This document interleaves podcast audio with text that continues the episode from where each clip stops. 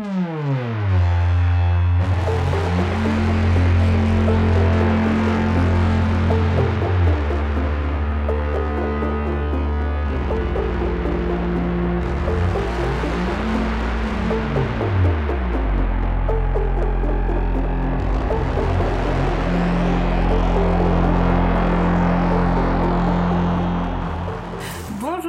Tous et bienvenue dans cette 48e émission des Bibliomaniacs.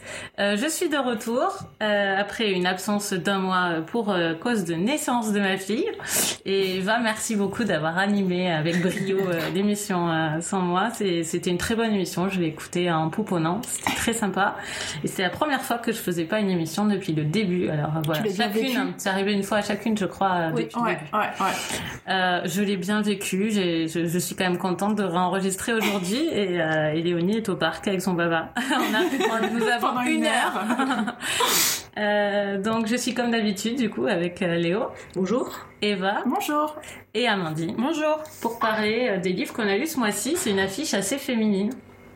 Euh, puisqu'on va parler de La femme de Gilles, un roman euh, belge de Madeleine Bour, euh, Bourdoux. Bourdoux. C'est dur, c'est dur. Je trouve qu'on dirait un nom basque, c'est bizarre. Euh, Betty Boob, euh, donc c'était chez Babel. Betty Boob, c'est une BD pour une fois, euh, chez Casterman, de Véro Caso et Julie Rochelot. C'est euh, donc je sais pas qui est la scénariste, qui est euh, la dessinatrice. On le précisera peut-être euh, plus, plus tard mmh. sur le site. Et Prodigieuse créature de Tracy Chevalier, euh, disponible en poche et traduit par Anouk Nehoff. Bon, bah, c'est parti déjà. La femme de Gilles, c'est euh, Léo qui va nous, résumer l'histoire. Donc, la femme de Gilles, c'est l'histoire d'Elisa qui vit avec son mari, Gilles, dans une petite ville, euh, alors, soit en Belgique, soit dans le nord de la France, on ne sait pas trop. Euh, Gilles, le mari, est ouvrier et Elisa est femme au foyer, donc elle s'occupe de leurs deux filles, des jumelles, et elle tient son ménage. Et en fait, elle ne vit que pour son mari, c'est donc ce qui explique le titre, hein, c'est vraiment la femme de Gilles. Et, euh, et, tout semble aller pour le mieux pour Elisa jusqu'au jour où elle se rend compte que son mari, Gilles, a une liaison avec sa petite sœur, Victorine, euh, qui n'a pas du tout la même personnalité qu'Elisa, qui est beaucoup plus extravertie, qui joue beaucoup plus de sa sensualité, qui est beaucoup dans la séduction. Et le roman raconte en fait ben, comment Elisa va réagir vis-à-vis -vis de, de, cette liaison. de cette liaison adultère.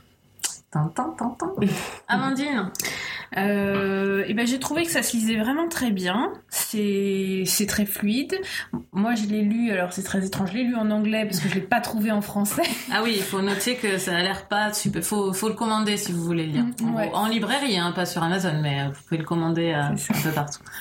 Euh, donc moi j'avais pas le temps de le commander, donc je l'ai téléchargé sur ma Kobo en anglais et ça fait une centaine de pages. Le vocabulaire est très simple, donc euh, ça me convenait. Je pense que j'ai réussi à le comprendre. Euh, c'est une histoire qui est assez, qui peut sembler au, premier abord assez invraisemblable parce que en fait, euh, Elisa fait le choix pour euh, garder son mari, d'être compréhensive vis-à-vis -vis de sa liaison avec Victorine, d'être continuée à être présente. Finalement, elle se fâche pas contre lui, elle, le menace pas de le quitter. Enfin, elle est elle continue à faire sa vie comme avant en se disant il va finir par retomber amoureux de moi. Donc c'est assez invraisemblable. Et bon, pourtant, moi j'y ai quand même cru. Euh...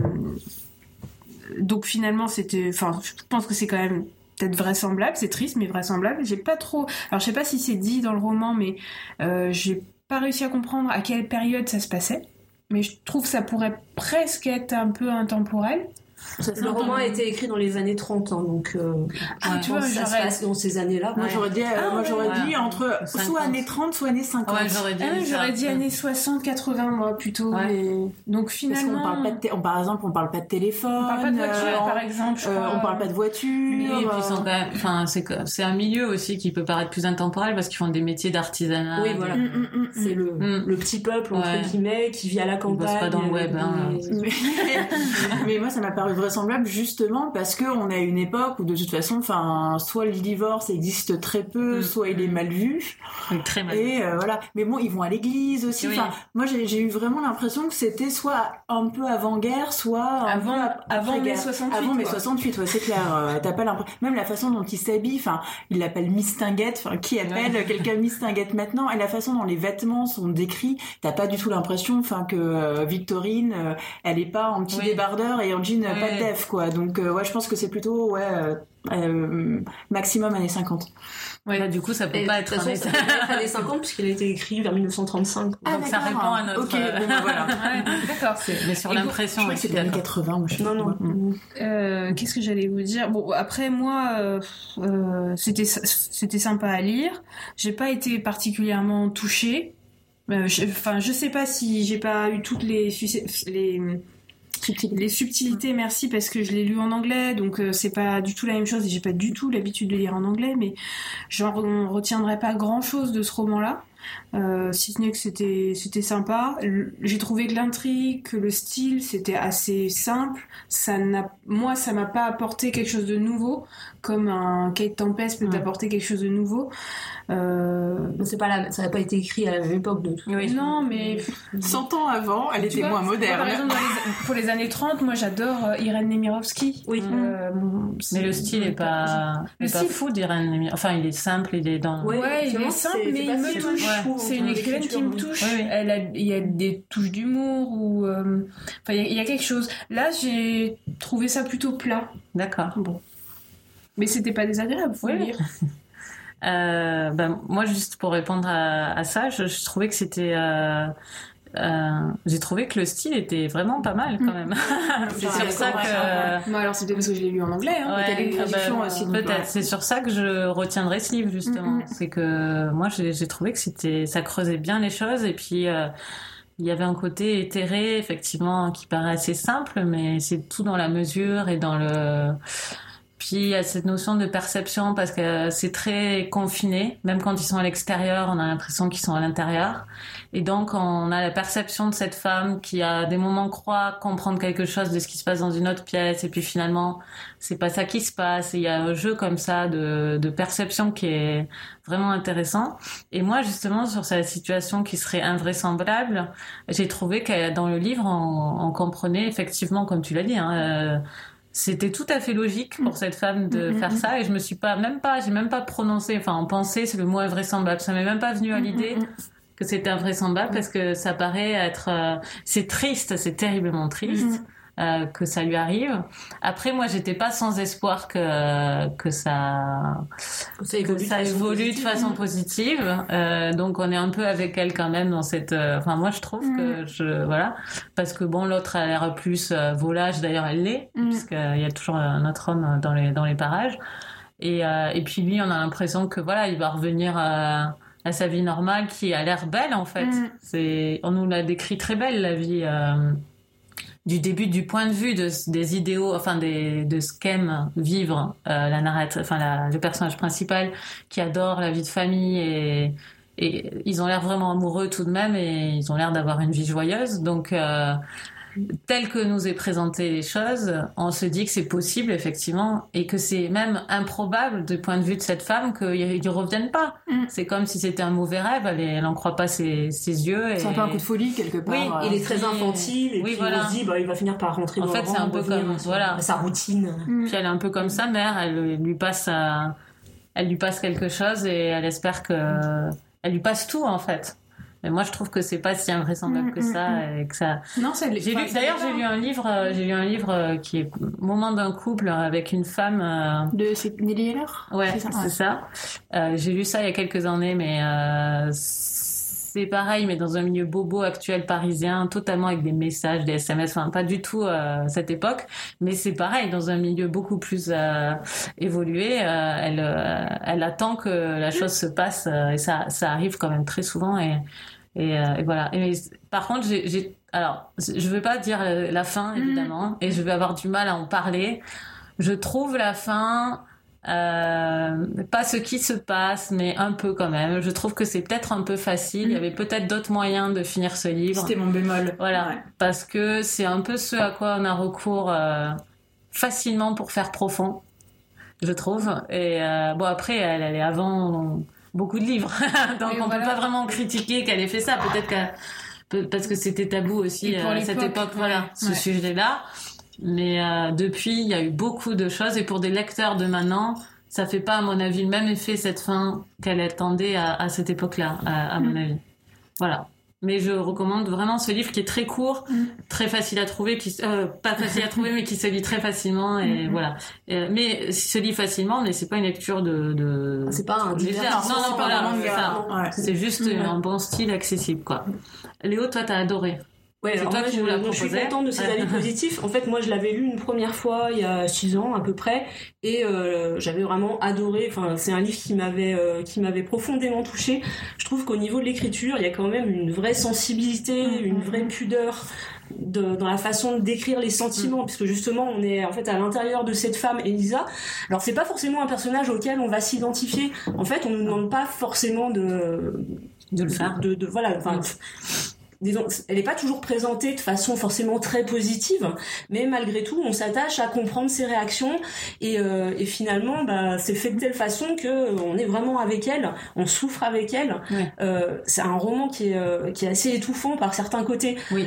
On a ce côté un peu de huis clos, puisqu'en fait, nous, Oui. on suit Elisa, mais qui fait pratiquement rien de ses Ouais. journées, à part rester chez elle, s'occuper de ses enfants, attendre le retour de son mari en lui préparant à manger. En fait, l'action se passe vraiment en dehors, Ouais. euh, en dehors du personnage d'Elisa. Et, euh, et du coup, on est un peu prisonnier de, de, de ce qu'elle ressent, de ses pensées, de sa vision des choses. Et, euh, et vraiment, enfin, moi, ça m'avait, ça m'avait vraiment marqué la première fois. Là, c'est vrai qu'à la deuxième lecture, bon, ça reste très bien, mais il y a un peu moins l'effet, l'effet de surprise, le fait de justement de découvrir, de découvrir ce qui va se passer au fur et à mesure.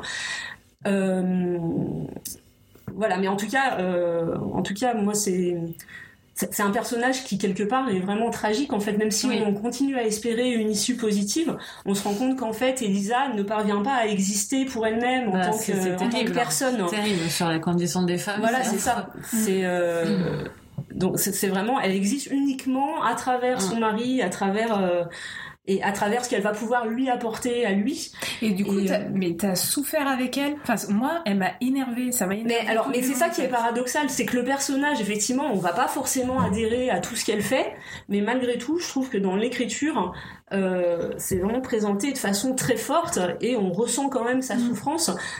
Euh, voilà, même si euh, y a- on a quand même un regard critique. C'est vrai, on se dit, ben ouais, non, moi j'aurais pas réagi de cette façon-là. euh, Oh, mais il y a, y la, y a distance, il y a la distance du temps aussi. Enfin, Voilà, moi, j'ai, eu de l'empathie pour elle et effectivement, enfin, j'ai remis les choses dans leur contexte, même Exactement, si je savais voilà. pas exactement quand ça se passait. Je me suis dit, voilà, enfin, c'est quelqu'un euh, qui n'est pas dans un monde moderne. oui.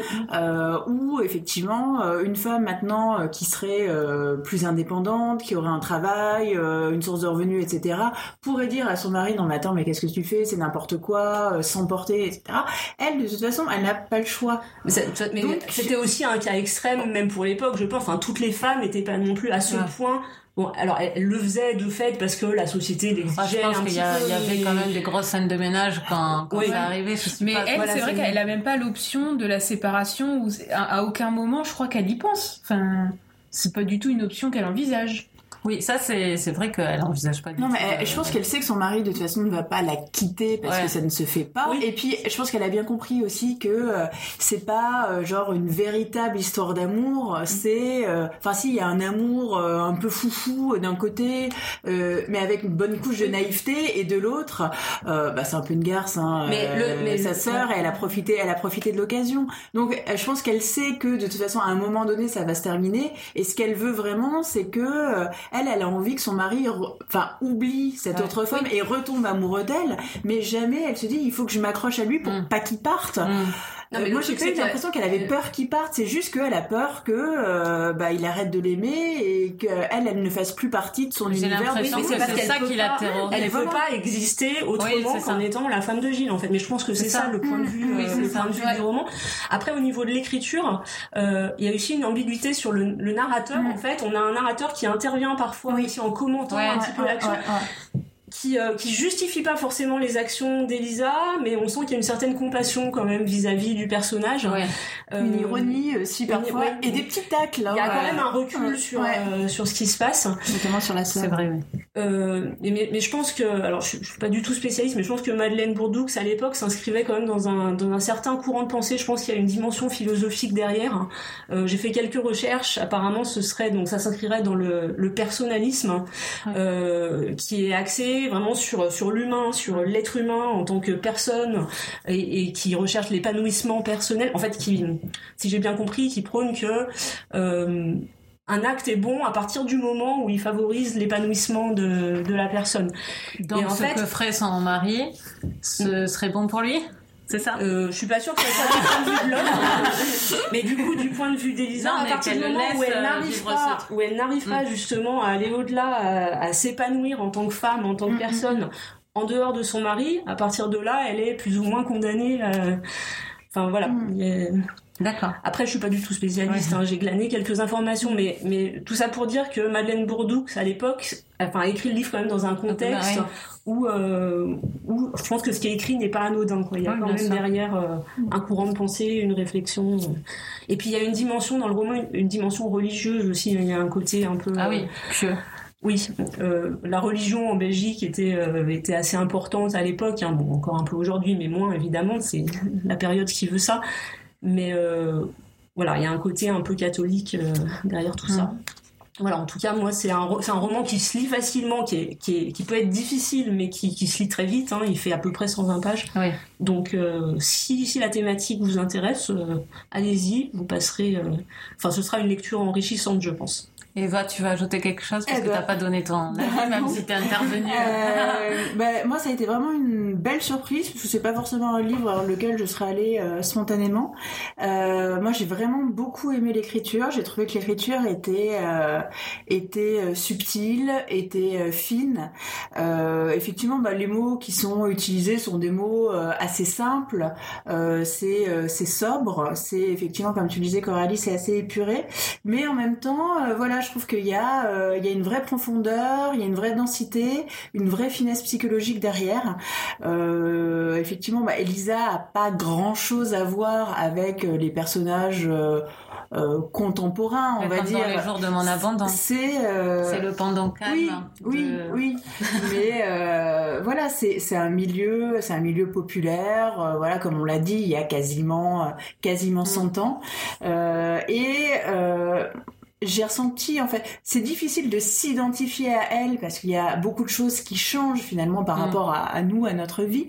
Mais euh, moi, j'ai ressenti vraiment de, de l'empathie pour elle euh, parce que c'est pas un personnage, euh, c'est pas un personnage qui est terne. Bon, effectivement, elle a une vie qui peut nous sembler assez étriquée, mais le fait bah, de savoir ce qui se passe dans sa tête, de voir ses réactions, ses angoisses, ses petits espoirs, et puis finalement non, ça donne une vraie richesse euh, au personnage. Enfin, moi, j'ai déjà lu des livres euh, comme ça euh, où euh, bon, on voyait des personnages qui étaient très, qui étaient très passifs, qui se laissaient aller. Elle, finalement, je vais pas dire qu'elle est, elle est passive. Il y a une sorte de rési- de résistance. euh, non, elle est pas passive, c'est de la résistance Oui, passive. elle s'incruste euh, lors d'une sortie. euh, elle s'incruste Ah, avec. la euh, sortie pour ouais, le cinéma, ouais. la sortie quand ils vont euh, aussi à la, à la fête foraine. Mm. Enfin, elle a pas beaucoup. Elle, elle veut pas provoquer un esclandre. Elle veut pas euh, crever l'abcès. Mm. Euh, elle veut pas non plus euh, mettre son poing euh, dans la figure de sa sœur. Elle veut pas faire un scandale familial. Enfin, c'est quelqu'un qui a une, une grande pudeur. Elle a pas beaucoup d'armes finalement à, à sa disposition, mais Elle qu'elle- laisse pas sa place. mais elle réagit, je trouve, avec. euh, Oui, pas Elle est solide place, quand même et Elle- elle, mais elle elle- lutte jusqu'au Ouais. Elle est solide, elle arrive quand même à euh, maintenir euh, les apparences euh, par rapport à la famille, par Aux rapport à la ville, par rapport aux enfants. Parce que ce qu'on n'a pas dit, c'est quand même quand elle découvre tout ça, elle est enceinte. Ouais. Oui, Donc elle doit, elle doit gérer sa grossesse. Elle est empêtrée un peu dans sa grossesse et elle voit euh, sa jeune sœur, bah, avec elle, elle, elle semble avoir une grande différence d'âge. Elle qui est euh, toute menue, toute fluette, qui va danser et tout, alors qu'elle, elle espère qu'un truc, Mm. c'est euh, pouvoir accoucher, Ouais. être délivrée dans les deux sens sens du terme. Non, voilà, j'ai trouvé que finalement, elle a pas beaucoup d'options à sa disposition, mais euh, elle en use, elle en use vraiment avec intelligence. Et moi, j'ai tout à fait compris en fait son état d'esprit et son euh, son cheminement. Enfin, moi, c'est vraiment une femme qui m'a touchée. C'est une histoire qui m'a touchée. Et euh, bah, le bémol, j'en ai qu'un seul. Et c'est vraiment cette fin où je me suis, enfin, il y a euh, certaines, une certaine expression qui est utilisée que j'ai trouvé euh, plutôt amenée assez finement, mais enfin j'ai trouvé que la fin ça se finissait un petit peu en, en de boudin Mm. avec cette fin effectivement euh, facile, alors qu'on aurait pu rebondir en fait sur autre chose. Et j'ai pas trop compris en fait pourquoi on en arrivait là.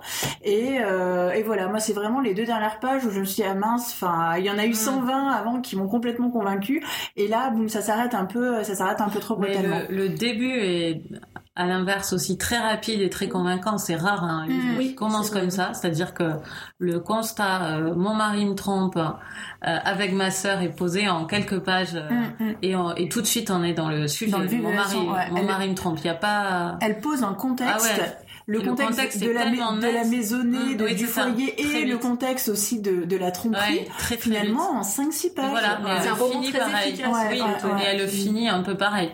Et ça marche mieux au début qu'à la fin, je trouve. Elle finit très brutalement aussi. Ouais, mais j'ai trouvé Elle que la fin était- reprend. Oui, oui, ratée en fait. Oui, voilà. oui, mais Mhm. ça marche au début, cette rapidité, mais à la fin, on attend plus de résolution.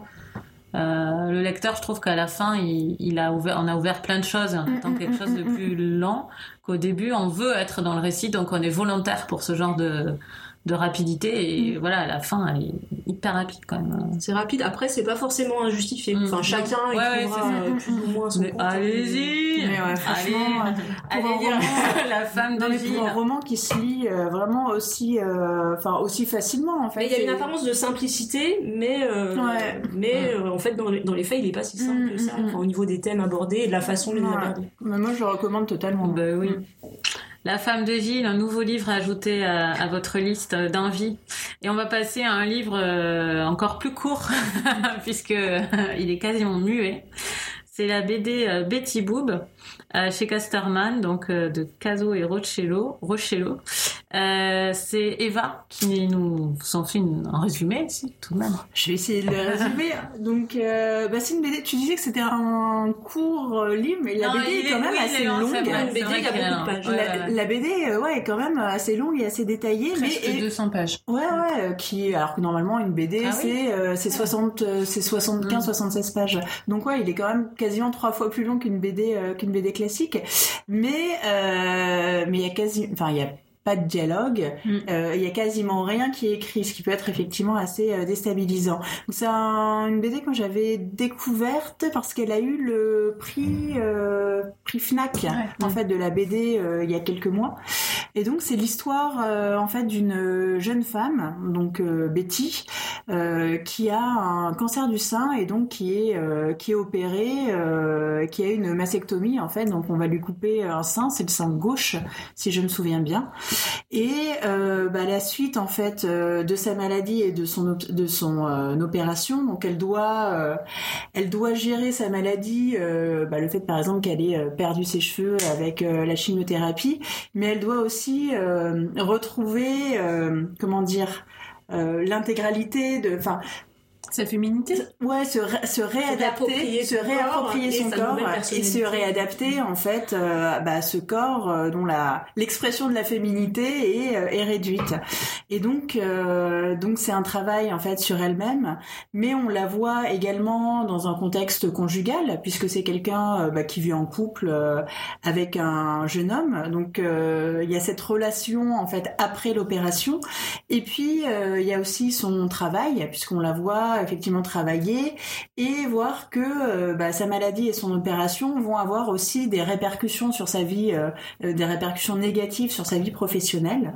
Et donc on va suivre l'espace de quelques jours quelques semaines la vie euh, donc de cette jeune femme, euh, sachant que c'est pas euh, du tout, enfin c'est une histoire qui est réaliste, mais qui est dépeinte d'une façon assez, d'une façon assez poétique, avec pas mal de métaphores, avec beaucoup de couleurs, pas de pas de texte du tout, pas de dialogue, donc vraiment une dimension assez poétique et fantasmagorique.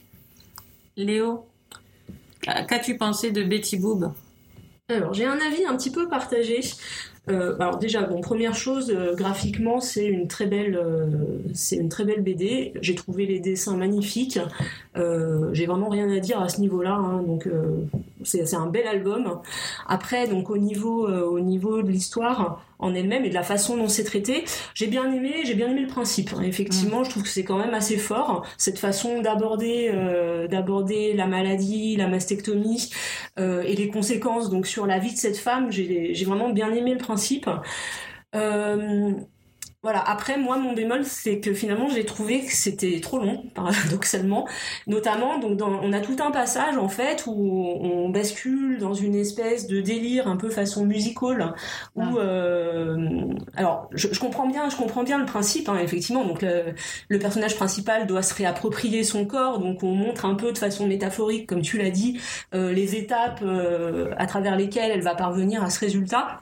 Mais du coup, euh, ouais, on est dans, dans ce dans ce côté un petit peu onirique finalement euh, qui moi m'a pas forcément énormément énormément accroché ça aurait pu le faire si ça avait été juste sur quelques pages mais finalement on a toute la deuxième moitié de la bande dessinée où on perd le côté euh, réaliste Mais Et- pour moi, c'est ça l'histoire, et c'est mais c'est ça l'histoire d'accord. je suis d'accord mais je suis tout à fait d'accord mais justement j'ai pas totalement pas accroché pour moi ça a pas complètement fonctionné exactement pareil. ouais. et finalement, c'est une BD dont il me reste pas grand chose. Alors qu'au début, franchement, moi, le début, quand on la voit donc sortir de l'hôpital, rentrer chez elle, j'aimais vraiment bien parce qu'il y avait ce côté un petit peu décalé, cette façon de tourner un petit peu en dérision. Avec la euh, pomme. euh, Ouais, notamment, voilà, il y a, il y a plein de petites choses qui m'ont beaucoup plu et euh, j'ai trouvé que ça fonctionnait bien.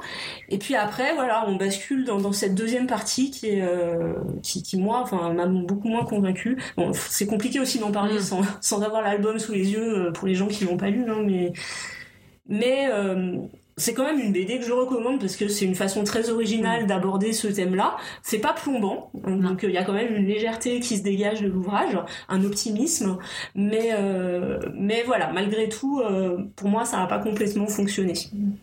C'est pas plombant, mais ça parle de ce dont ça parle. Ça, oui, j'aime tout bien. à fait. mais- Enfin, Il y a on- parle. Il y a Non, mais ça ne... Oui, ça... ça, c'est un peu léger des fois. Ah, oui, oui, non, et ce que je veux dire comme point positif pour le livre, c'est Oui. que quand même, ça nous, on voit bien euh, un- une cette femme sans, sans sein, Tout on voit fait. bien qu'elle a subi une opération, euh, on voit bien qu'elle est quand même, euh, il y a des pages que j'ai trouvées sur la dépression euh, qui sont quand même vraiment, vraiment belles. On cherche pas à Euh, atténuer Oui, le voilà, côté ça. tragique pas- quelque part de la C'est pas parce qu'elle situation. s'en sort qu'elle a pas traversé euh, des Mm, trucs mm, euh, mm, horribles, quoi.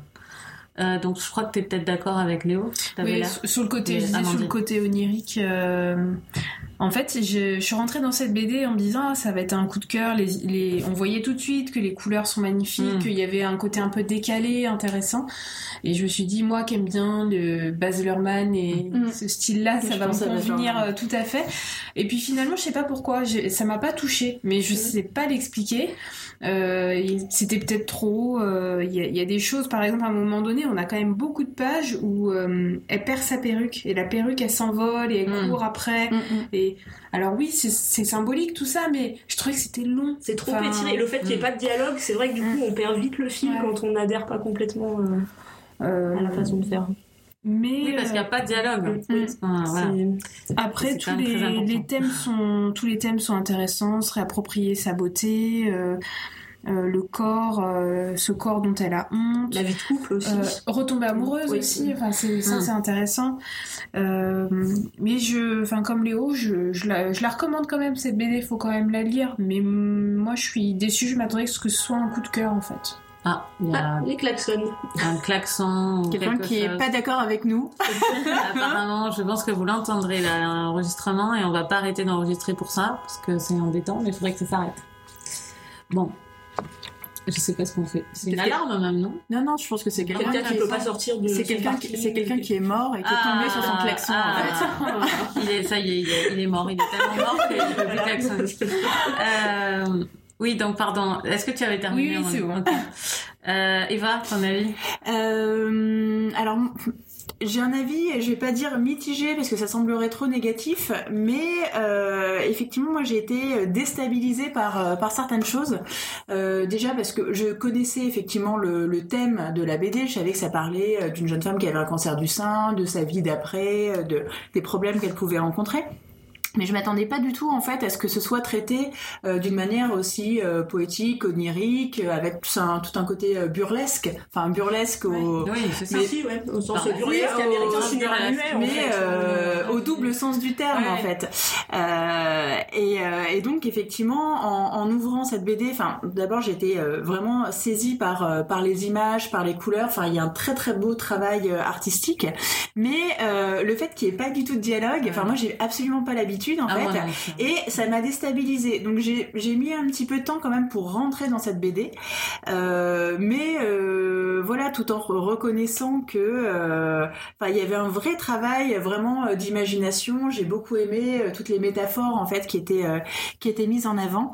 Je trouve aussi qu'il y a quelques passages qui sont un petit peu longs. Enfin, il y a certaines idées Ouais. qui sont un petit peu trop étirées. Mm. Euh, bah, l'histoire de la perruque qui Ouais, s'envole, par exemple, l'histoire de la pomme, ça revient un petit peu souvent. Enfin, je pense que ça aurait gagné en fait en densité si ça avait été un petit peu, euh, si ça avait été un petit peu plus, euh, un petit peu plus court.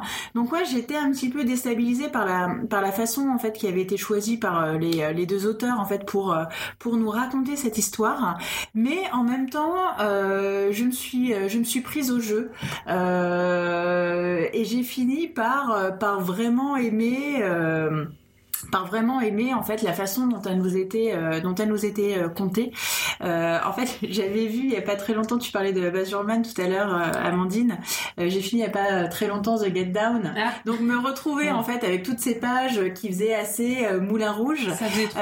Non Non, mais finalement, euh, enfin, j'avais l'impression qu'il y avait un peu une boucle euh, qui Mm. était bouclée, et euh, j'ai aimé que la façon, enfin, on ne cache rien en fait des difficultés, euh, des difficultés de cette femme. C'est très honnête. C'est assez honnête et surtout on voit que finalement bah, les difficultés, oui, elle, bon, elle, elle a ce nouveau corps, euh, elle a honte, elle a mal, mais on s'aperçoit finalement que la plupart de ces problèmes, ils ne viennent pas euh, d'elle-même, ils viennent en fait du, du regard euh, de l'entourage. C'est euh, au travail euh, la chef euh, qui est absolument abominable avec elle. On dirait une sorcière de Disney. hein. Ah, mais- c'est- ça. caricatural, c'est fait exprès Ah, bah, bien sûr, mais oui. moi du coup ça Ça m'a agacé un peu. Mais ça, ça force le trait, mais euh, de lui dire, bah voilà, euh, t'as été malade, euh, C'est parce que t'es RH, ça. t'es pas aussi, euh, t'es pas aussi souriante que tu devrais l'être, euh, t'as pas euh, la belle apparence que tu devrais Mm. avoir, donc tu es saqué. Euh, on voit que elle, elle a envie vraiment d'aller vers son vers son compagnon, et c'est lui qui euh, qui arrive pas du tout euh, à assumer cette nouvelle situation, à nous euh, à assumer ce nouveau corps, euh, à assumer cette féminité en fait qui est plus euh, dans le périmètre, on va dire euh, on va dire normal. Et euh, la fin, euh, non, je l'ai trouvé assez, enfin qu'on utilise en fait l'image euh, du burlesque avec bah, toutes ces femmes euh, qui n'ont pas forcément euh, euh, le corps euh, tel que le dictent les normes sociales. Euh, on voit qu'il y a une femme qui est obèse, euh, il y en a une autre qui a une prothèse, Mm. euh, elle qui a euh, un seul sein, et puis cet homme aussi qu'elle va rencontrer, alors euh, c'est pas hyper détaillé hein, au niveau de la rencontre, de la relation, donc ça peut peut-être manquer un petit peu de profondeur, mais euh, j'ai aimé cette façon vraiment euh, poétique euh, que cet homme a de, euh, enfin voilà, de lui montrer qu'elle S'approcher. lui montrer Mm. qu'elle est belle, que bah, même avec un sein, elle est toujours très désirable, et que même au contraire, ça peut devenir euh, un, un- un attrait supplémentaire, un objet vraiment de, de beauté, et ils en jouent en Mm. fait de ça. Et ouais, je trouve que c'est une BD finalement. Alors, le thème est pas facile, euh, la façon dont c'est traité euh, est pas forcément facile non plus, mais voilà, j'ai aimé que ce soit finalement pas quelque chose qui soit, euh, enfin sur des un thème réaliste et des, des problèmes réalistes, que ce soit traité vraiment de cette façon euh, décalée. Mm. Mais voilà, je pense que c'est pas forcément pour tout le monde va pas forcément adhérer à cette euh, à cette histoire, surtout à la manière dont elle est traitée. Donc je la recommande, mais quand même avec un petit peu euh, un petit warning en disant, enfin euh, attention, la BD n'est pas forcément euh, celle que vous croyez. Bah, je vais pas répéter euh, plein de choses. Euh, moi, je suis comme toi, Eva. Je suis pas habituée. à- Alors déjà, je lis assez peu de BD, Mm. même peut-être encore moins que toi. Mm. Euh, je suis euh, pas très habituée à, à lire des BD, même si j'en lis. Et pour moi, là, c'est bac plus 10 de la BD, c'est-à-dire une BD euh, où il où il y a pas de texte. J'ai dû vraiment au début me m'astreindre. Euh, à aller plus lentement parce Mm. que je, je me rendais compte que je j'enregistrais pas du tout Ouais, ce qui se passait ouais, ouais, je je savais pas j'étais désemparée je suis arrivée à la 6 7 page, j'ai fait bon, on recommence quoi. et donc je suis repartie de la page 1 en regardant vraiment en lecture d'image quoi. Je, je, manque vraiment de ce, cet apprentissage. Moi, je, je suis contente même euh, un petit message qu'à l'école maintenant ce soit pas aussi dévalué que ce que c'était quand j'étais petite. La BD, elle est vraiment intégrée dans les enseignements. Les enfants, ils savent lire une BD. Euh, moi, quand j'étais petite, c'était la sous-lecture, la BD. Et euh, donc, euh, donc j'ai découvert ça sur le tard. Et donc, j'ai pas cette lecture qui, qui m'a vraiment gênée pour ce livre-là, euh, de lire des images. Et au fur et à mesure, je, suis quand même rentrée là-dedans. J'ai trouvé ça assez merveilleux parce qu'il y a quand même des bruits, des bruitages. Il y a les seules choses qu'il y a, c'est la musique qui est euh, qui est pour le coup écrite. Euh, et donc euh, les dessins, je les ai trouvés vraiment très très très beaux, comme je disais. Pour l'histoire, je suis assez d'accord. Et puis moi, il y a toujours ce truc de, c'est peut-être mes goûts aussi, mais quand il y a trop de distanciation avec ce qui se passerait réellement dans la vie, puisque cette personne sans doute ne rejoindrait pas une, enfin, c'est trop, ça va trop loin, comme vous disiez. Et moi, c'est pas mes goûts, mais moi, je pense que c'est mes goûts. Je pense que même au cinéma, il y a des gens qui aiment beaucoup les films un peu euh, foufou avec des choses incroyables qui se passent. Et moi, j'aime bien les trucs. Vous devez le voir à force après 4 ans que je, je, je, suis, je suis pas Zola, toi. je, voilà, naturellement dans mes plus sobre, plus naturel. Voilà, plus, ouais. voilà. Et donc, je me suis moins attachée à, à cette à cette histoire là, à cause peut-être à cause de ça, peut-être à cause des longueurs. Euh, cependant, je, vraiment, j'ai trouvé ça vraiment pas mal et euh, voilà, je, je, suis un peu comme vous, quoi. Je, je recommande quand même cette, cette BD. Ce qui est intéressant, c'est qu'il y a un parti pris et il est tenu mmh. jusqu'au bout. Les auteurs assument totalement oui, tout à euh, fait. la façon. Ah, par contre, j'ai pas trop aimé le côté revanche. Si tout ça est une revanche, euh, c'est une revanche pour elle sur sa vie en général, je suis d'accord. Mais le côté succès, euh, le côté j'ai ma photo partout. Euh, sur, euh, ouais, je l'ai pas vu comme ça. Non, moi, sur la fin, revanche, oui. en fait. Non, mais moi non plus. Mais je me suis demandé, en fait, euh, est-ce qu'il y avait besoin euh, c'est très c'est très euh, intime c'est une vision du bonheur que est-ce qu'il y a besoin de cette notoriété pour conclure que cette histoire est réussie que son destin est réussi à ce personnage? Ça va très loin quoi Mm. c'est que euh, elle devient une star on peut le dire Elle devient genre la Dita Fontis Oui, euh, voilà. Amazon, quoi. Et alors, en même temps, ça me fait penser à une culottée version euh, et allongée, Oui, oui, une ouais. petite histoire de Pénélope Ouais. Bagieux qui aurait été étirée, et ça, ça m'a bien plu. Euh, mais, néa- mais néanmoins, je me suis demandé si c'était indispensable. C'est juste une question que que, c'est- que ça aille jusque là, puisque on a quand même, puisque il- il- elle réintègre le personnage de son amoureux du début. Mm. Euh, ça ressemble un peu quand même à une revanche, je trouve Oui, c'est vrai. Euh, raison. puisqu'il y a ce personnage. S'il n'y avait pas ce personnage Mhm, qu'elle réintégrait, euh, ce serait juste un succès. Mais là, on a l'impression que c'est un succès pour lui. Enfin, un su- un succès euh, contre lui ou pour lui. Enfin, je, je sais pas, je me suis posé la question. Peut-être que la scénariste va nous répondre. non, voilà. Si, euh, si- Est-ce que c'était ça? Euh, Voilà. Est-ce qu'on a terminé sur Ouais, euh, Betty ouais. Yes. on va passer, on est très, euh, on est très bavarde aujourd'hui. On va passer à Prodigieuse créature de Tracy Chevalier, disponible en poche et traduit par Anouk Nehoff. Euh, et c'est Amandine qui va nous résumer ce livre. hein. Alors, ça commence dans les années 1810 sur la côte anglaise, dans le Dorset. Euh, c'est dans une ville qui s'appelle Lyme, de mémoire. Et en fait, on a le personnage principal qui s'appelle Mary Anning, qui a une dizaine d'années. Elle a un don pour trouver des fossiles. Alors, des fossiles qu'elle, elle appelle des curios. Parce que elle-. Voilà, c'est des curiosités et d'un point de vue scientifique, elle n'y connaît absolument rien. Tout ce qu'elle a compris, c'est que ces fossiles-là, ils intéressaient beaucoup les touristes et qu'elle pouvait leur revendre. Et elle est d'une famille qui est assez pauvre et c'est un moyen pour elle d'aider ses parents euh, en leur apportant un peu d'argent. Et Marie fait la rencontre d'une euh, d'une femme qui a alors euh, un peu plus d'une dizaine d'années de plus qu'elle, je dirais. Au début, Au elle, début, a, elle a elle a 25 ans au début. Oui, donc elle a bien une quinzaine d'années Ouais. de plus ou quelque chose comme ça. Et qui s'appelle Elisabeth. Elisabeth, elle, elle vient d'une famille qui est une famille aisée. Elle, euh, elle et ses sœurs, elles ont une rente pour vivre dans un petit cottage à Lyme. Et Elisabeth a une passion aussi pour les fossiles. Et toutes les deux, elles vont nouer une sorte d'amitié. Elisabeth va apprendre à Marie euh, ce que c'est que ces fossiles. Elle va l'aider à développer son talent de, découvreuse chercheuse de fossiles. Et puis tout ça, ça va être l'histoire euh, euh, de leur amitié qui se développe, qui ou pas, euh, et des histoires d'amour, des histoires de euh, découvertes scientifiques également. Alors, qui va en premier? Je veux bien. Vas-y. Euh, oui, donc, alors moi c'était la première fois que je lisais du Tracy Chevalier. Et euh, Pardon, je m'éclabousse. On est un peu sur rouge avec nous. Excusez-nous. Oui, d'anglais. Euh, donc, euh, oui, premier roman de Tracy Chevalier. Et euh, j'ai trouvé que c'était un roman très agréable, qui se lisait vraiment bien. Euh, alors déjà, ce que j'ai beaucoup aimé dès le départ, c'est qu'on a un côté très austinien. Ah oui. Euh, Il y a comme des, ré- des références évidentes à Jane Austen. Il y en a plusieurs. hein. Elle Déjà, en parle directement. elle, alors, elle, elle parle du personnage, mais déjà les personnages, donc notamment la famille d'Elizabeth Philpott, donc euh, qui est une vieille fille qui doit quitter Londres parce que euh, parce que avec ses sœurs, donc elles n'ont plus les moyens d'habiter dans leur euh, dans Dans la leur euh, dans grande ouais. dans, leur- dans la maison familiale de Londres, donc ils cherchent à, à déménager en province dans un petit cottage. Donc il y a un côté très raison et sentiment en fait déjà sur le, le postulat de départ. puis hein. les quatre filles qu'elle cherche à marier. Voilà, aussi, les quatre filles, toute la problématique liée au mariage. une fois qu'on a dépassé l'âge de péremption, c'est terminé, on peut plus prétendre faire un beau mariage, surtout quand on n'a pas beaucoup d'argent.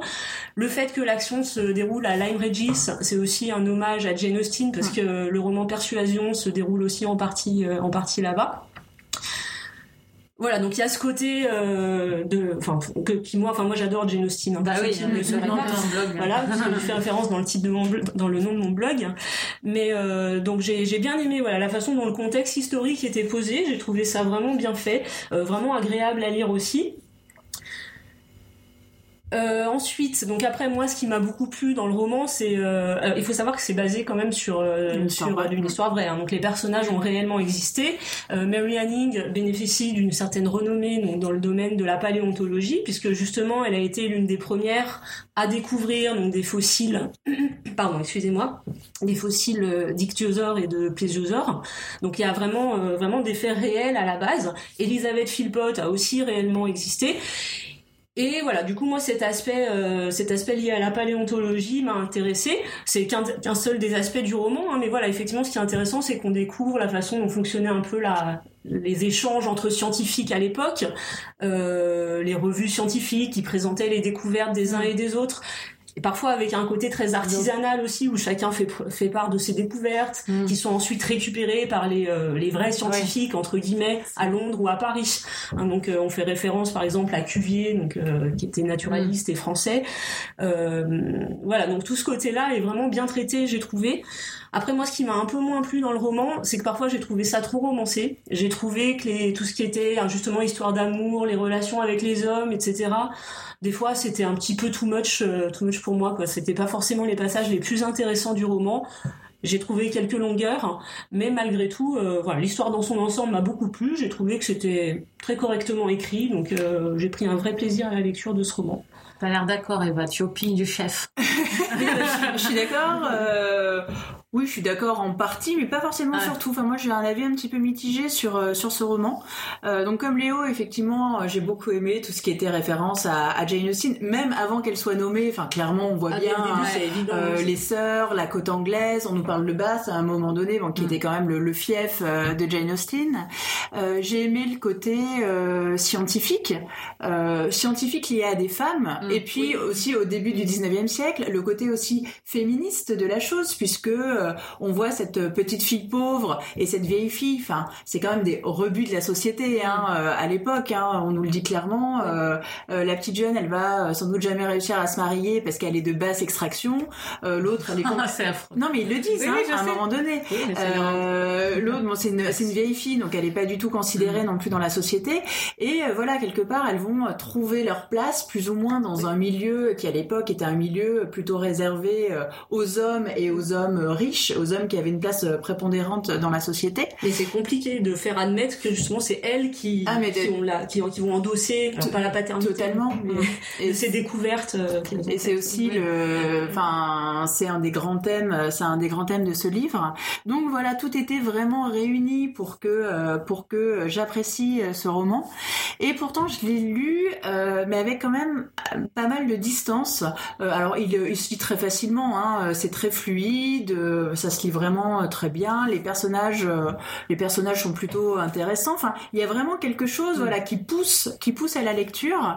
Mais je sais pas, je me suis un petit peu, euh, je me suis un petit peu ennuyée en fait dans ce livre. Euh, j'ai trouvé qu'il y avait quand même pas mal de longueur. Je me suis pas, j'ai eu du mal en fait à m'attacher complètement au personnage, euh, ni au personnage d'Elisabeth, ni au personnage de Mary, mais sans pour autant que je puisse dire non, je me suis pas attachée à elle Mm. parce que Ouais. je sais pas. Enfin, j'ai, je suis restée un petit peu à distance, oui, de ce livre. J'ai trouvé un petit peu euh, terne. Euh, j'ai trouvé parfois on s'embourbait dans certaines, dans certaines descriptions, mais en même temps, je peux pas dire que ce soit euh, un mauvais livre, un livre raté, Il a un de- livre, de euh, un livre euh, inintéressant. Effectivement, il est très bien noté. Euh, c'est un des livres les plus connus de Tracy Chevalier avec la jeune fille, euh, la jeune fille à la perle. Mais voilà, bon, quand je le reposais, j'avais pas forcément envie de me jeter dessus euh, en me disant Ah, qu'est-ce qui va se passer? Ça manquait un petit peu de, de fébrilité euh, de mon côté. Donc oui, je l'ai lu avec plaisir. Pour autant, je peux pas vraiment dire que ce soit un roman euh, qui m'est euh, qui m'est marqué. Je l'ai trouvé intéressant, mais sans passion en fait de mon côté. Et Amandine? Ah bah tout l'inverse d'Eva. le début tout pareil sur Jane Austen Ouais. et puis en fait euh, moi j'ai eu euh, absolument aucune distance avec. Il m'a passionné, les personnages je les ai trouvés extrêmement attachants. Vraiment, ils m'ont manqué quand je lisais pas. Euh, et puis, du coup, c'était pour ça que s'il y a des longueurs, je les ai pas ressenties. Mm, puisque j'avais envie que ça continue, j'avais pas envie d'arrêter, enfin qu'il s'arrête ce roman à un moment donné. Euh, J'arrivais aussi très facilement à visualiser les scènes, à me les représenter, donc j'ai eu l'impression de voyager. Enfin, c'est- c'est pas souvent finalement que j'ai cette impression-là en lisant un roman, et euh, c'est peut-être tout ça qui fait que ça a aussi bien marché, que ça a été un coup de cœur. Voilà. Ok. Tu vois non, mais je vais pas répéter oui. les mêmes choses. Enfin, Bah, après, non, je suis assez d'accord avec vous sur euh, les caractéristiques du roman, donc. euh, Bah, je, suis, dessus. je, je suis d'accord avec Amandine. Voilà. Je suis le mouton bah, au noir. revoir. Ouais, j'ai- j'ai- alors, j'ai eu le loisir de lire ce livre euh, très tranquillement parce que je l'ai eu juste après mon accouchement. euh, je l'ai commencé et donc euh, Léonie dormait énormément. Enfin, j'ai de la chance. Voilà. Les- tout le monde ne peut pas faire ça, mais j'avais des longues plages de lecture. Euh, je me suis prélassée dans ce livre. J'aurais aimé, je, je- ça aurait pu durer 800 pages. J'étais bien. Euh, euh, j'ai- J'aimais bien vraiment. Et même, j'ai pour l'anecdote, pendant la lecture, j'ai dû amener mon fils au tennis. euh, C'était un de ces jours de vieille neige fondue qui retombe là. Mmh. Et j'avais les pieds gelés, j'avais euh, le vent dans la figure et les, chaussures pleines d'eau. Et je me suis euh, et j'ai pensé qu'elles devaient être comme ça à ramasser leurs fossiles. Avec des gants Et tachés. vraiment, c'est à, ce point que, que c'est à ce point que j'y pensais. C'est que dans ma vie, voilà, j'avais les pieds Ouais. mouillés et, et je me disais, tiens, je, je vais ramasser des fossiles. Bon, voilà.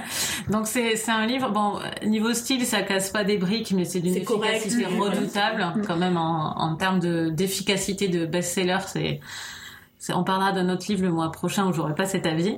Euh, je trouve qu'il est très respect, euh, très respectable dans le, dans le style.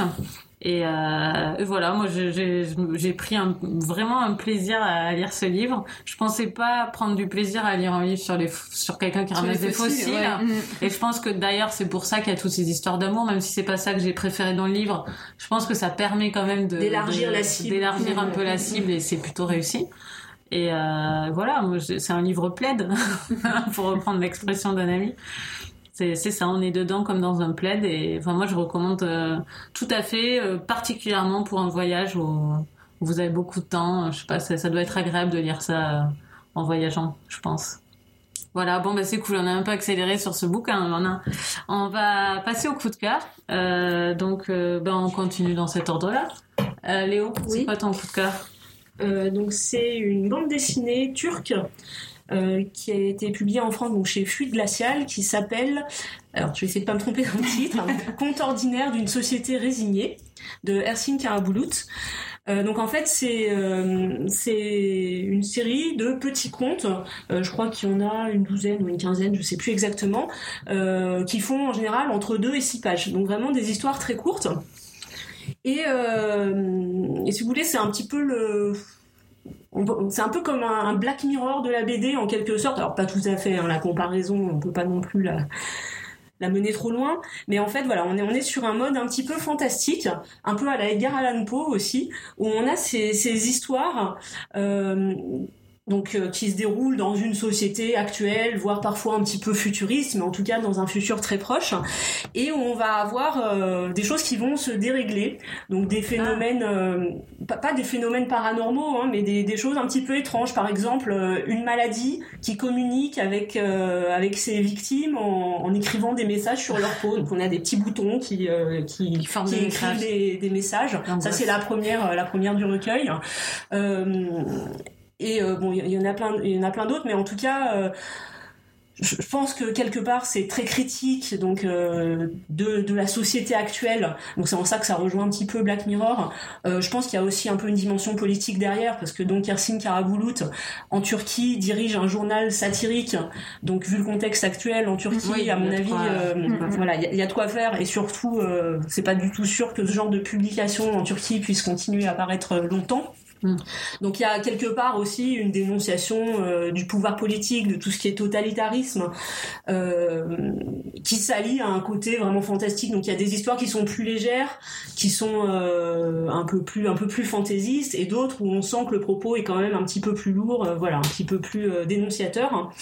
Et donc moi j'ai vraiment bien aimé. Toutes les histoires ne se valent pas. Il y en a certaines que j'ai préférées à d'autres. J'ai trouvé que les dessins, les dessins étaient vraiment chouettes. Alors il y a parfois des dessins assez réalistes et d'autres fois c'est plus euh, sur le mode de la caricature, hein, donc euh, typique fluide glacial et, autres. hein. Euh, mais ça forme un ensemble qui est très homogène euh, et j'ai trouvé moi que les histoires étaient assez prenantes, assez bien écrites. Après, ça peut être un peu glauque et un peu trash parfois. Il y a des thèmes. euh, On aime ça. Parfois, non mais parfois le, le cannibalisme ou, euh, ou les infanticides, voilà. C'est léger, quoi. Oui, voilà. c'est- Mais Mais est-ce donc, qu'on est-ce qu'on mange les enfants du coup qu'on a tués ou pas Alors je sais plus si le casque mais c'est pas impossible. Non, c'est pas impossible vu. euh, Voilà. Donc après, il faut il faut être préparé à ça aussi. Hein, voilà. C'est- C'est pas toujours confortable, mais euh, ça reste quand même assez ludique. hein, Il y a quand même. Il t'explique comment Le manger les enfants. ludique. Comment expliquer aux enfants être cannibale C'est ça, voilà. Euh, Comment t'as découvert ce, ce livre? Euh, je crois que je l'ai découvert par hasard sur internet en le voyant passer euh, je sais plus dans peut-être dans un dans un magazine quelconque sur internet mais euh, ça m'a interpellé parce que je m'intéresse à la Turquie et du coup Oui. euh, bah, le fait que ça soit une BD turque déjà bah, je suis allée voir d'un petit peu plus près. Et puis bon le thème m'a Ouais, un peu accroché du coup je l'ai acheté et j'ai pas été déçue. Cool. Merci. Euh, tous nos coups de cœur sont sur le site, hein, comme toujours. Eva Eh ben moi c'est un thriller, enfin un thriller, un polar américain euh, qui s'appelle La photographie de Lucerne. Ça faisait plusieurs fois que je voulais en parler et chaque fois je parlais d'autres choses. Euh, donc c'est la photographie de Lucerne de William Bayer et ça nous raconte en fait euh, l'histoire d'une jeune femme qui est performeuse. Euh, elle crée en fait des sortes de pièces de théâtre où elle est un peu, où elle est toute seule en fait sur scène. Elle s'appelle Tess et elle loue en fait un loft à Auckland. Et quand elle arrive euh, dans les lieux, euh, elle s'aperçoit que la précédente locataire a euh, laissé des choses en fait Ah. euh, dans ce dans ce loft et des choses assez particulières, notamment une cage et une grande croix, puisque cette précédente locataire Chantal est en fait une dominatrice SM. Et euh, donc en voyant tout ça, donc Tess qui a une personnalité euh, assez euh, créatrice, s'intéresse à elle en se disant bah tiens ça pourrait être intéressant de créer un nouveau spectacle autour d'une femme donc qui est qui est dominatrice. Et elle commence à être plus ou moins obsédée donc par par cette ancienne locataire qu'elle ne connaît pas du tout hein, qu'elle a jamais rencontrée mais dont elle entend parler. Elle s'aperçoit qu'en fait elle l'avait croisée une fois à la gym un petit peu par hasard. Et puis quelques semaines plus tard donc cette femme qui était euh, partie de de son loft assez brutalement Bah oui, Et laissé sa cage. et retrouver. Non, mais elle avait tout déménagé. Mais Ah. bon, tu vois, une cage, c'est une cage énorme, tu peux pas vraiment l'enlever. Et Bah. cette, cette femme est retrouvée assassinée, en fait, euh, Ah. quelques semaines après. Et donc, bah, Tess, déjà qui s'intéressait à elle, devient complètement euh, fascinée et elle mène l'enquête, en fait, pour savoir bah, pourquoi elle a été tuée et pour qui. Et en fait, c'est le récit d'une double obsession, puisque Tess est et obsédé par Chantal. Et on s'aperçoit qu'en fait Chantal, qui était une femme euh, très littéraire, très cultivée, qui avait énormément de livres chez elle, était fascinée par le personnage de Lou Andreas Salomé. Donc moi c'était quelqu'un en fait que je connaissais de nom, hein, bien sûr, elle est très connue, mais je connaissais pas vraiment grand chose en fait sur sa sur sa vie. Et euh, on va découvrir en fait euh, parce qu'il y a il y a plusieurs narrations. Donc il y a une narration à l'heure actuelle, donc autour de Thèse de Chantal, et il y a une narration dans les années dans les années 10 donc on rencontre euh, Lou Andrea Salomé. D'ailleurs le titre euh, du livre La photographie de Lucerne, donc c'est une photographie euh, qui a vraiment existé, c'est une photographie qui est assez connue où on voit Lou Andrea Salomé avec un fouet devant une charrette en fait qui est traînée par Nietzsche et par un autre philosophe qui s'appelait Paul Ray. Et donc on découvre le personnage de Lou Andrea Salomé qui était une grande intellectuelle qui fascinait énormément les hommes, qui a eu alors beaucoup d'histoires qui était souvent platonique, mais avec les plus grands noms de l'époque, donc euh, Nietzsche, euh, Freud, euh, enfin vraiment les plus grands intellectuels d'Europe de centrale de l'époque ont tous été plus ou moins liés à elle. Elle était une sorte de, muse, mais vraiment au, au niveau très élevé, intellectuel. Et puis on découvre aussi le récit. Alors on parle beaucoup de psychanalyse en fait dans ce livre, et on découvre aussi le récit en fait d'un psychanalyste lié à la Seconde Guerre mondiale. Donc il y a vraiment euh, des tas d'ingrédients, c'est vraiment très riche.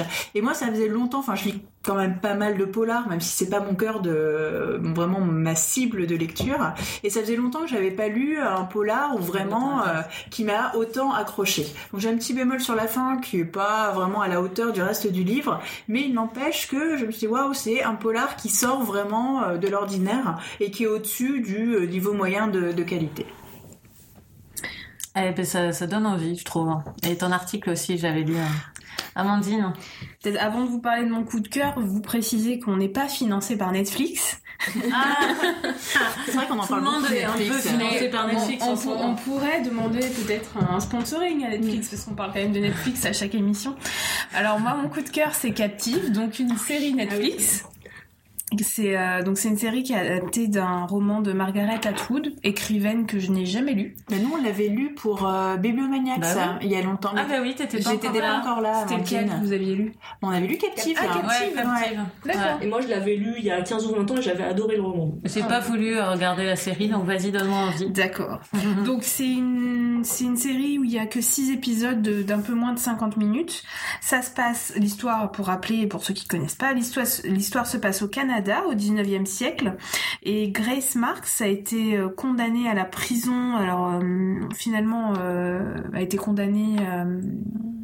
à être pendue, il me semble, au départ, et ensuite, finalement, c'est commu en, peine de prison à perpétuité parce que elle a tué, elle est accusée d'avoir tué son employeur et la gouvernante de la maison dans laquelle elle était servante. Et euh, quand elle est en prison, ça fait un certain nombre d'années, il y a un jeune médecin, psychologue, qui s'appelle Simon Jordan, qui vient la voir pour l'analyser et pour comprendre si elle était innocente ou coupable et est-ce qu'elle est euh, complètement folle ou est-ce qu'elle a des regrets, est-ce qu'elle est saine d'esprit, euh, dans le but de savoir si on peut la libérer, la faire sortir de prison, puisque tout se passe bien en prison pour elle. Et si j'ai autant aimé, c'est parce qu'il y a une superbe reconstitution de l'époque, donc euh, des images, des costumes, euh, des scènes de ville qui sont magnifiques. Je trouve qu'on dirait un trader, l'acteur qu'ils ont choisi pour jouer le... On dirait une sorte de... Ah je sais pas, ah, le casting est bizarre. Je, je m'imaginais pas du tout comme ça. Ça m'a pas choqué. Moi, j'ai vu ah la série aussi. Ah, t'as vu la série? Moi, j'ai vu que en la fait, bande Amandine nous en avait parlé en off euh, le mois dernier, et donc du coup, enfin moi pareil, euh, Captive, euh, on l'avait lu dans Bibliomaniacs. J'avais, je crois, que j'avais été la mm. moins enthousiaste de nous toutes sur ce livre. J'avais pas hyper accroché. Et en fait, enfin merci pour ta recommandation, Amandine, parce que j'ai ah, vraiment. Tu l'as regardé entre temps Bah, je l'ai regardé, je l'ai regardé cette semaine en fait et euh, ça allait assez vite puisqu'il y a que six épisodes et euh, franchement j'ai adoré euh, cette adaptation alors que le livre bon j'avais trouvé un peu terne alors c'est vrai que moi je retiens pas forcément le rôle de l'acteur euh, masculin principal, mais plutôt de l'actrice Mm.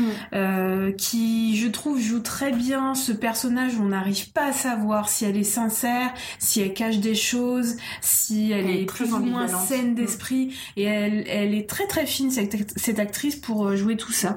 Euh, et puis, alors j'imagine que c'est comme dans le livre, on a du coup une tension permanente euh, et c'est très réussi dans la série. Ouais, c'est une bonne adaptation. Mm. Super. Excellent. Bon, bah, je vais m'y mettre. En plus, c'est court, c'est bien. Euh, et moi, bah, mon coup de cœur, c'est pareil. Je, je, ça fait plusieurs fois que j'en j'en parle, mais sans vous dire que c'est mon coup de cœur. Euh, c'est Les Rêveurs d'Isabelle Carré, quand même, que j'ai trouvé vraiment réussi. Euh, je suis surprise. Euh, je l'ai lu un peu comme ça parce que j'étais curieuse, voilà, parce que j'ai lu que c'était vraiment bien. Je me suis dit bon bah allons-y et c'est vrai que c'est bien. Il y a une atmosphère dans ce livre qui est très particulière. Euh, je sais pas comment dire. C'est juste la vie de la vie d'une famille, euh, la vie d'une jeune fille dans cette famille. Euh, c'est je sais pas ce que je peux dire. Allez, enfin, je sais pas, essayez, essayez, essayez de lire Les Rêveurs d'Isabelle Carré. C'est, euh, je, suis, je suis assez agréablement surprise. On n'a pas trop, trop de temps, mais euh, euh, ça m'a plu vraiment. Je l'ai lu il y a quelques semaines, quelques mois même maintenant, et, euh, j'ai trouvé que c'était, on suit juste, euh, on suit juste une, une famille avec un peu des idéaux de, de, de bonheur euh, à l'intérieur de cette famille, particulièrement cette jeune fille qui a quand même des, des problèmes de, enfin qui est mélancolique. Euh, on suit aussi sa relation avec son père, avec sa mère. Euh, mais il y a une atmosphère autant par rapport à l'époque que traverse les époques que traverse cette famille euh, dans l'histoire française. Et puis euh, c'est une famille sur, euh, enfin c'est pas sur 40 générations, hein, c'est vraiment sur euh, le, le cocon familial autour de cette fille. Donc euh, ses parents. Donc euh, voilà. Donc euh, vraiment, je j'en parle pas de façon enthousiaste parce que ça, ça fait un petit moment que j'ai lu et très euh, de façon très transparente. J'ai complètement oublié de réserver un coup de cœur pour aujourd'hui. Donc j'ai rien préparé. J'ai pas noté les noms des personnages. Mais euh, voilà. Allez, si vous me faites confiance, euh, voilà. Oh, la pression. Allez-y. Bah, je le saurais pas. Vous me vexerez pas si vous y allez pas. Voilà. Euh, bon ben, qu'est-ce que vous êtes en train de lire? Euh, J'ai commencé Le Gang des rêves de Luca Di D'accord. Fulvio. Et Moi, je viens de commencer ce matin euh, Goodbye Loretta de Sean Vestal, qui vient de sortir chez Terre Terre d'Amérique et qui se passe dans les années 70 euh, dans un milieu mormon. Et comme Léo, je suis en train de préparer l'affiche du mois prochain. Je suis en train de finir D'acier de Sylvia Sa... Ah, Avalon. Et ben voilà pour la fiche du mois prochain, c'est une spéciale Italie. On va parler euh, de Dacier, euh, les huit montagnes et le gang des rêves. Euh, donc moi je suis en train de lire euh, les huit montagnes. J'ai déjà lu euh, le gang des rêves. Euh, et voilà, bah, ça va être une, une affiche excellente. On Ouais. s'est dit que voilà, on pouvait pas vous laisser sans Elena Ferrante. La saga est terminée, donc on vous l'a fait découvrir. J'insiste. Euh, c'est, on était les premières. Euh, et donc maintenant, on va vous vous donner d'autres billes. Et après, Et après, Elena Ferrante, ce sera le thème de l'émission. Vraiment, ça s'appellera Et après Elena Ferrante. Point d'interrogation. Et bien voilà, on va vous donner des idées de lecture italienne. Et ça va être chouette. Euh, on va enregistrer l'émission euh, prochaine un peu plus tard à cause des ponts et tout. On n'a pas trouvé un créneau euh, avant, donc vous l'aurez un peu après mi-mai. Mais de toute façon, vous aussi, vous êtes en plein pont, donc je pense pas que ça va vous déranger. Mais voilà, c'est pour vous prévenir. Bah, c'est- Merci beaucoup de nous avoir écoutés comme toujours. Et ben nous, on va manger. Salut. Salut. Au revoir